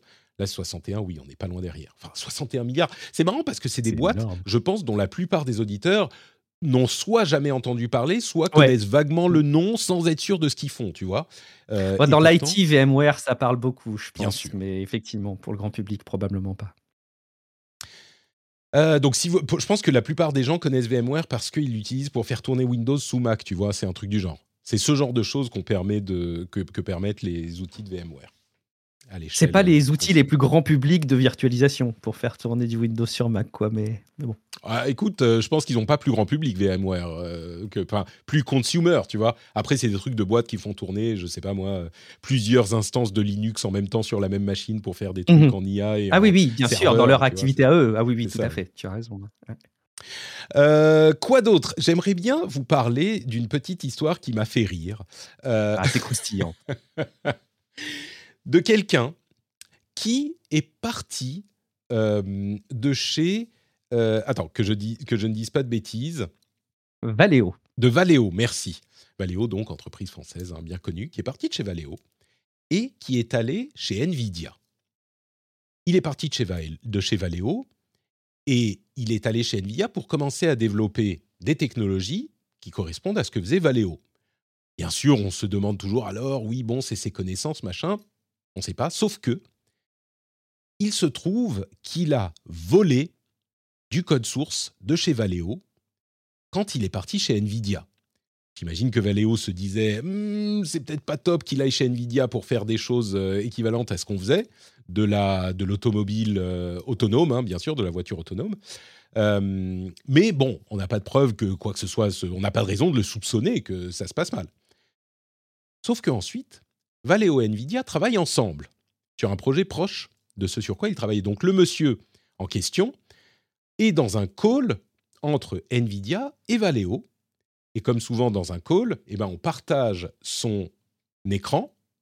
Et à un moment, il réduit la fenêtre Skype ou ce que c'est Zoom dans lequel ils sont en train de discuter. Et on voit afficher sur son desktop le code source qu'il a volé à Valeo les employés de Valeo, évidemment, pas débiles, euh, ils voient ça, ils font immédiatement des captures d'écran et Valeo lance un procès contre Nvidia qui dit Oh, mais on n'était pas au courant, mais enfin, ça ne nous a jamais servi, ça nous a. Mais franchement, je crois que la leçon de ça, c'est quoi la leçon que tu tires de cette. Euh, alors, la leçon que je tire, je ne sais pas si j'en tire une, leçon, en fait, si ce n'est que bah, il faut faire attention quand même à ce que tu partages dans des réunions de ce type-là et un peu revoir ton faut partager une fenêtre, pas ton écran. Et, alors, ce qui me semble, je ne sais pas si c'est avéré ou pas, euh, mais il semblerait que carrément le nom du dossier dans lequel il y avait le code source affichait bien De Valéo. Quoi. mais oui, c'est ça. Il y a un côté un peu François Pignon dans cette histoire qui est remarquable. Euh, c'est particulièrement croustillant. Tout à fait, c'est très, très très drôle. Enfin, chez Valeo, ils doivent moins rigoler, et je pense que chez Nvidia aussi, quoi, parce que être et, et, même lui-même, il doit pas être très content. Donc, ça semble difficilement contestable, hein, quand même. J'imagine que des avocats ont des ressources incroyables, mais là, oui. Bon. À un moment, euh, du coup, et c'était sur Teams, hein, c'était sur Teams leur, leur meeting. Mais du coup, oui, la leçon. Alors, c'est euh, ne pas partager son écran entier, partager juste une application, ou alors peut-être ne pas voler euh, des documents confidentiels de votre ancien employeur. Potentiellement, c'est peut-être aussi ça la leçon. Bel enseignement. Euh, et quand il y a des gens qui aiment bien rire euh, de ce pauvre, des mésaventures de ce pauvre Elon Musk, est-ce que tu as vu ce qui se passe pour Tesla en Suède? Oh là là, mais euh, il va bien falloir qu'il arrive à, régler tous ces problèmes-là, le pauvre Elon Musk. Oui, avec un vent de, protestation de la part de ses employés. Alors c'est même plus que de protestation de la part de ses employés. Il y a quelques employés, enfin une, une centaine, 150 employés de l'usine Tesla, en- enfin de mécaniciens Tesla en Suède qui sont mis en grève. Et Tesla s'est dit bon bah écoutez ils sont en grève. Pourquoi ils sont en grève? Parce qu'ils veulent être syndiqués, comme la plupart des employés de la société euh, suédoise. Ils veulent être euh, être syndiqués. C'est pas 100% des employés euh, dans le domaine qui sont syndiqués, mais genre 90, et eux, ils se sont dit, bon, bah, on se met en grève, on veut se syndiquer, on veut être syndiqué, on veut que Tesla respecte nos euh, volontés de travailleurs. Tesla s'est dit, bon, bah, ils se mettent en grève, ok, on va euh, faire venir des travailleurs d'ailleurs, et on va attendre qu'ils se calment parce qu'on ne va pas se laisser emmerder. Sauf que l'intégralité de la société suédoise s'est levée contre Tesla et a commencé à boycotter tout ce qui a euh, attrait à Tesla. Alors, c'est pas seulement des gens qui ne vont plus acheter des Tesla, mais c'est genre euh, les travailleurs des ports qui ne déchargent plus les conteneurs qui ont des, Tesla ou du matériel Tesla, c'est les administrations euh, postales qui ne traitent plus les euh, courriers qui ont à voir avec l'immatriculation de véhicules Tesla, c'est tout un tas de trucs comme ça. Et, genre, la société Tesla, le, produit Tesla ne peut plus fonctionner aujourd'hui en Suède parce que des gens qui n'ont rien à voir avec le conflit en soutien aux travailleurs, se sont mis à ne plus. Enfin, c'est des trucs du genre, euh, comme le dit l'article de, de Numérama, les électriciens refusent de réparer les bornes de recharge Tesla. Quoi, le ménage des showrooms n'est plus fait par les entreprises euh, Tesla, par les entreprises pour les showrooms Tesla. Les ordures ne sont plus ramassées devant les centres Tesla. Enfin, c'est c'est assez. Même les machines à café sont plus alimentées, hein, il semblerait. C'est le Donc boycott plus complet, hein, vraiment. Je pense que, alors, c'est- amusant, euh, c'est euh, enthousiasmant peut-être. Je pense que ça va faire beaucoup, beaucoup rire les gens qui euh, ont Elon Musk dans le nez.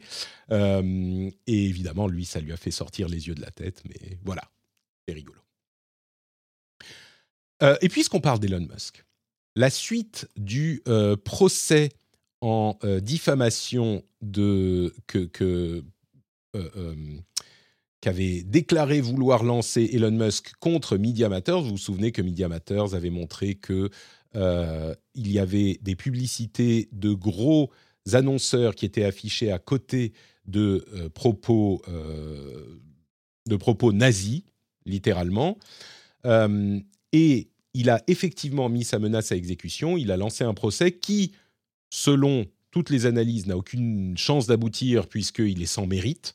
Le procès qui dit que euh, a manipulé le flux et qu'en réalité, on ne voit pas vraiment de euh, publicité à côté des contenus néo-nazis, c'est-à-dire qu'il ne dispute pas le fait qu'il y ait des contenus néo-nazis sur sa plateforme. Il dit oui, mais enfin, en fait, on n'en voit pas de pub à côté de ça, euh, donc euh, c'est pas un problème. Bon, ok.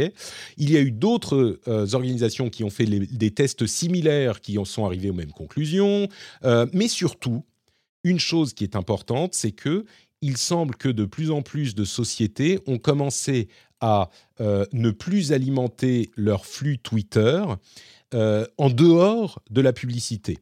Euh, des sociétés comme, comme Disney ou Paramount, ce genre de sociétés, qui juste ne tweetent plus en fait. Et du coup, ça montre, selon moi, que le problème n'est pas tant les contenus à côté de contenus néo-nazis, encore que, mais plutôt la plateforme dans son ensemble, qui est un petit peu en train de devenir euh, toxique, enfin qui est devenue assez toxique pour l'image des marques, et que ces marques attendaient la bonne excuse, qu'elles en avaient marre et qu'elles attendaient, certaines d'entre elles, hein, la bonne excuse pour pouvoir se barrer. quoi. Et là, c'était juste la chose qui fait que bah, ils ont maintenant, ils peuvent justifier sans forcément, en, allant tous ensemble, ce qui fait que Musk ne peut pas répliquer en disant telle marque, il faut la boycotter, ou ce qui fait peur, hein, euh, telle marque il, faut la, boycotter. Et elle s'éloigne petit à petit de Twitter. Euh, c'est la, le scénario qui me paraît le plus, euh, le plus crédible. Mais Ouais, c'est-à-dire que quand tu es une marque aujourd'hui, le fait de communiquer sur euh, X et euh, de continuer à animer ton compte, sans même parler d'ailleurs euh, de médiatisation, même si évidemment ça va directement dans la, dans la lignée, devient problématique. C'est-à-dire que le- les retours pour une entreprise sont pas si importants que ça. Euh, je veux dire, je suis pas certain que ce soit la plateforme euh, de type réseau social qui apporte le plus de valeur euh, à des entreprises, qui génère les, les leads, comme on dit dans le, dans le milieu du marketing, le- de, de manière la plus qualifiée qui soit. Euh, et en même temps, le, le fait de continuer à y mettre de l'énergie commence à être associé effectivement à une plateforme particulièrement toxique. Et je pense que c'est un, un nouveau point d'alerte énorme qu'on peut avoir quand on regarde l'orientation de, de X ex Twitter. Ça, c'est clair. ce qui est préoccupant pour X en tant que société, euh, c'est que on sait que les abonnements ne rapportent pas énormément d'argent, euh, que la publicité était en baisse, que maintenant elle est euh, clairement, elle va chuter de manière spectaculaire. La plateforme est en train euh, de se transformer. C'est un petit peu ce qu'on pouvait imaginer, hein, ce qu'on pouvait prévoir. Elle est un petit peu en train de se transformer en parleur, en truth social, en toutes ces sociétés euh, qui ont voulu monter des réseaux sociaux en se basant sur une euh, sorte de comment dire d'illusion de liberté de parole qui servait à justifier le fait de ne pas modérer les propos les plus scandaleux, qui du coup ont fait fuir les marques ou n'ont ont- ont- n'ont pas réussi à euh, attirer les marques et donc n'ont pas réussi à générer des revenus suffisants pour euh, continuer à exister vraiment. On sait que à la fois Parler et Truth Social sont en grande difficulté et Musk, en partie par ses politiques de liberté de parole et en partie, en grande partie, je pense, par, par lui, comme on le disait la semaine dernière, lui, ce qu'il euh, véhicule comme idée, comme soutien euh, sur la plateforme, qui sont des idées bah, d'extrême droite, euh, euh, MAGA, alt-right, nazi parfois, eh ben forcément, il transforme sa plateforme X en parleur finalement. Et le schéma est déjà tout écrit. Il n'y a plus d'annonceurs, donc elle fait plus d'argent, donc elle est difficile à maintenir. Je veux dire, Musk, s'il voulait parleur, il aurait pu l'acheter pour beaucoup moins que 43 milliards. C'est ce que je disais sur Twitter, justement, il y a quelques... et sur les réseaux, il y a quelques heures. Il est vraiment en train de transformer X en Twitter. Il, Ouais, peut, lui, par- euh, il- il peut continuer à le financer. Il a beaucoup d'argent. Il pourrait mettre un Ouais. milliard, deux milliards par an sur Twitter pour en, en- en faire, maintenir en vie son fan club, hein, s'il veut. C'est possible. Mais la, la- boîte va très bientôt ne plus rapporter suffisamment pour même rembourser les intérêts sur les prêts qu'il a contractés euh, pour la racheter. Donc, euh, on est dans un, une- un scénario vraiment problématique pour Twitter. Là. Ouais, ce qui est d'autant plus triste, c'est qu'on on illustrait euh, justement bien avec l'actualité de la sortie de Sam Altman la, la se- la semaine dernière et du coup son retour, hein, que c'était une plateforme assez idéale pour suivre ce genre d'infos de par sa nature et de par la communauté qu'il y a dessus. Et euh, je peux pas m'empêcher de, de penser que euh, bah, c'est curieux qu'il n'y ait pas euh, un concurrent, je regarde du coin de l'œil Threads de la part d'Instagram, qui fasse pas des mouvements plus forts euh, pour rapatrier un petit peu cette communauté. Ils, ils disent ne pas vouloir y, véhiculer de la politique, par exemple. Et pourtant, je sais que tu as mis dans les notes de l'épisode le fait que la, la Maison-Blanche travaille quand même sur Threads, là, a priori. Tout à fait, ouais. Donc, intéressant de voir le mouvement qu'il va y avoir pour succéder aux usages dont on a visiblement tous besoin sur Twitter. Ouais, c'est compliqué hein, parce que ça se construit. Twitter s'est construit en, quoi euh, 5, 10, 15 ans, tu vois. Ils sont pas arrivés. Et, et transposer, c'est pas facile. Donc, euh, il faut que, que ça soit Threads, quand ils arriveront en Europe peut-être, ou Blue Sky. Entre parenthèses, les codes commencent à être euh, euh, à rester longtemps sur le Discord. Donc, si vous en voulez, c'est le moment. Euh, on a des, gens qui mettent des codes à disposition sur le Discord. Je me demande s'il n'y a pas des gens qui vont les revendre ensuite. Je crois pas parce que maintenant tout le monde, tous ceux qui en voulaient, en tout cas dans la communauté française, en ont, je crois. Mais, euh, mais donc il y a ça, il y a Mastodon évidemment, mais ça se transpose pas. Comme tu le rappelais, bah c'est sur Twitter qu'on a suivi les histoires de OpenAI. Donc euh, bon. Je Euh, me rappelle de ton article sur ton blog perso, je pense, hein, ou pas, je, je sais plus, mais tu avais écrit un article, La beauté de Twitter à l'époque, quand ça arrivait. Il y a Et je- je longtemps ça. faudrait, ouais, il y a bien longtemps ça. sur patrickbeja.com. Mm. Euh, patrickbeja.com, la beauté de Twitter. Ça doit dater. Ah non, bon, je ne le vois pas. C'était peut-être pas sur. euh, C'était peut-être pas. Twitter is still my favorite social network en 2013. Et pourquoi? The Beauty of Twitter, tu as raison, c'était Voilà. en 2009. Peut-être Dis que mettrai, je mettrai le lien dans euh, les notes de l'émission sur ce magnifique article de 2009. Allez hop, on va le noter en plus. Euh, entre parenthèses, Twitter a également, enfin Twitter, euh, il a, euh, Elon Musk a également annoncé que, euh, contrairement à ce qu'il avait fait, enfin le changement qu'il a opéré pour cacher les titres des articles qui sont partagés sur Twitter, va être, euh, comment dire, renversé, annulé. Et il va du coup, on, va, on va revoir les titres des articles. Alors ça sera, ça sera peut-être surimposé sur l'image ou un truc du genre. Mais ça revient. C'est une idée de génie, franchement. Je trouve ça magnifique. Où a-t-il pu avoir une telle idée?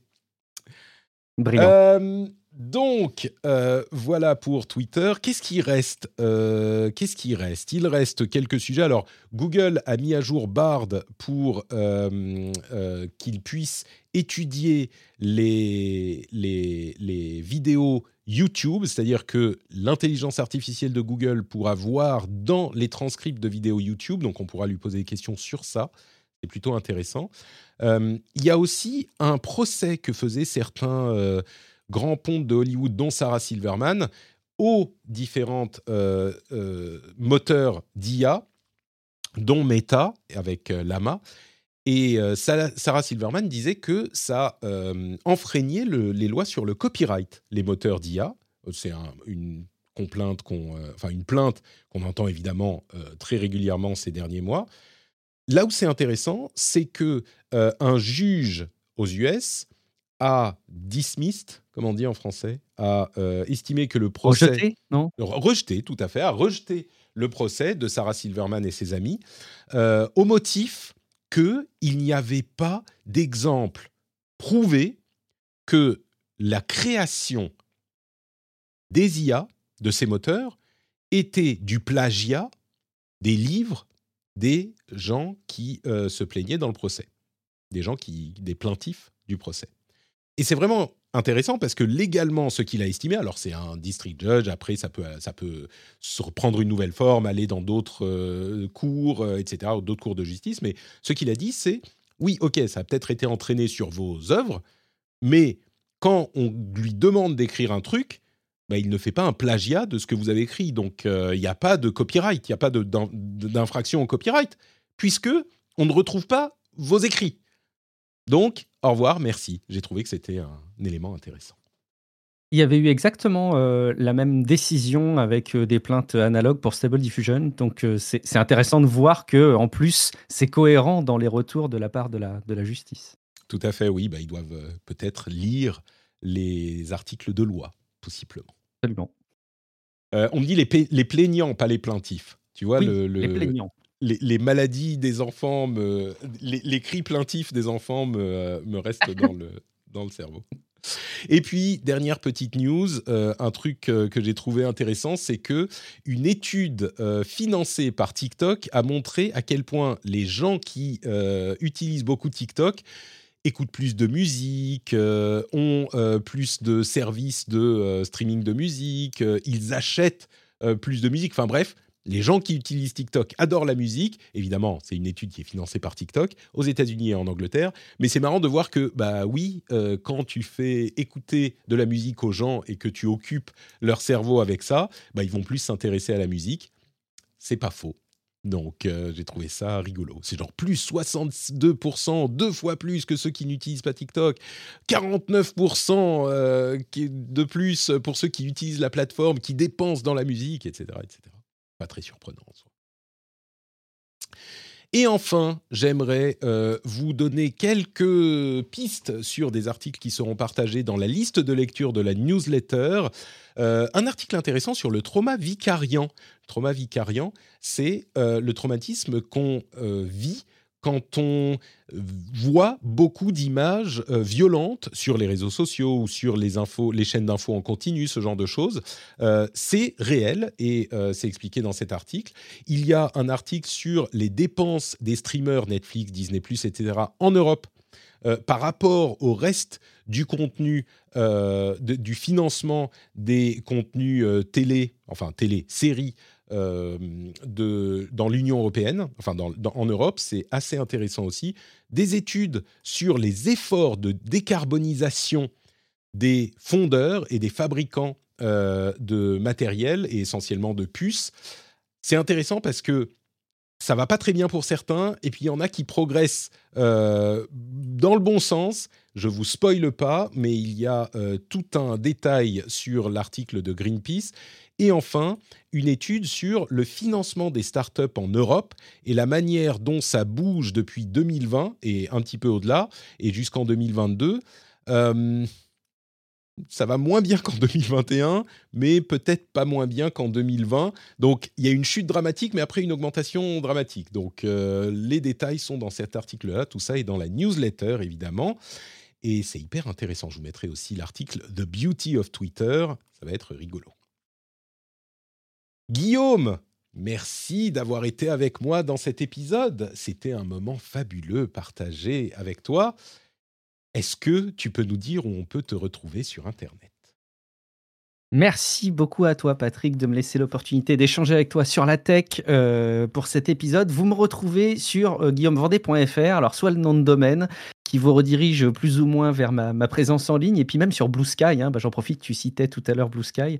J'ai réussi à mettre mon nom de domaine et vous me retrouvez aussi simplement guillaumevendée.fr sur Blue Sky. Et puis, euh, ben, si jamais vous en avez pas assez d'entendre ma voix et entendre parler de tech, si jamais vous avez encore un petit peu de place dans vos temps morts dans la semaine, vous voulez plus de podcast tech, vous pouvez euh, écouter Tech Café. Vous m'y retrouverez avec mon compère Guillaume Poggiaspala. Magnifique, merci beaucoup. Pour ma part, c'est notre Patrick un petit peu partout, vous le savez. Euh, il y a le Patreon, patreon.com slash rdvtech pour soutenir l'émission. Merci à tous ceux et à toutes celles qui sont abonnés. Vous avez également le Discord où on passe de bons moments tous ensemble. Euh, on s'amuse bien et on discute de plein de sujets. C'est le, le meilleur endroit d'Internet, comme j'aime à le rappeler. Si vous aimez pas trop les néo-nazis, bah, euh, sur Twitter, vous pouvez venir sur le Discord. On, on s'amuse bien entre nous, entre gens plutôt gentils. On a des discussions un petit peu animées parfois, mais on est quand même euh, dans une bonne ambiance. Il y a également les lives sur Twitch et YouTube désormais. Vous étiez encore plus, ça continue à augmenter le nombre de viewers sur YouTube. Notre Patrick Podcasts sur YouTube, qui est la chaîne où je mets les euh, replays des podcasts. Et il y a peut-être d'autres choses qui vont arriver à un moment sur cette chaîne également. C'est Notre Patrick Podcasts. Euh, et donc, vous pouvez voir en live là, et bien sûr sur Twitch. Bref, il y a de tout un petit peu partout. Vous me retrouvez avec notre Patrick absolument partout. J'espère que vous avez passé un bon moment en ma compagnie et je vous souhaite une excellente semaine. Enfin, on se retrouve jeudi pour le rendez-vous, je quand même. On se, euh, on- je vous souhaite une excellente semaine et on se retrouve dans une petite semaine. On va voir si on fait un petit after show pour les patriotes. Donc, euh, vous, on se retrouve dans deux secondes. Mais le reste, dans une semaine. Ciao à tous, ciao à toutes. Débarque avec du flow C'est Patrick, le king du RDV Tech. Tu sais, t'as peut-être pas podcast, mais je suis lourd. J'arrive pour tout tu t'envoyer dans le noir. Tech café, t'es qu'un petit joueur. Guillaume, écoute bien ce que je vais dire. T'as pas le niveau pour me faire souffrir. C'est la bataille de rap, je vais t'anéantir. RDV Tech, c'est moi qui vais finir par rire. Oh ouais, c'est ça. Oh ouais, c'est ça. Guillaume.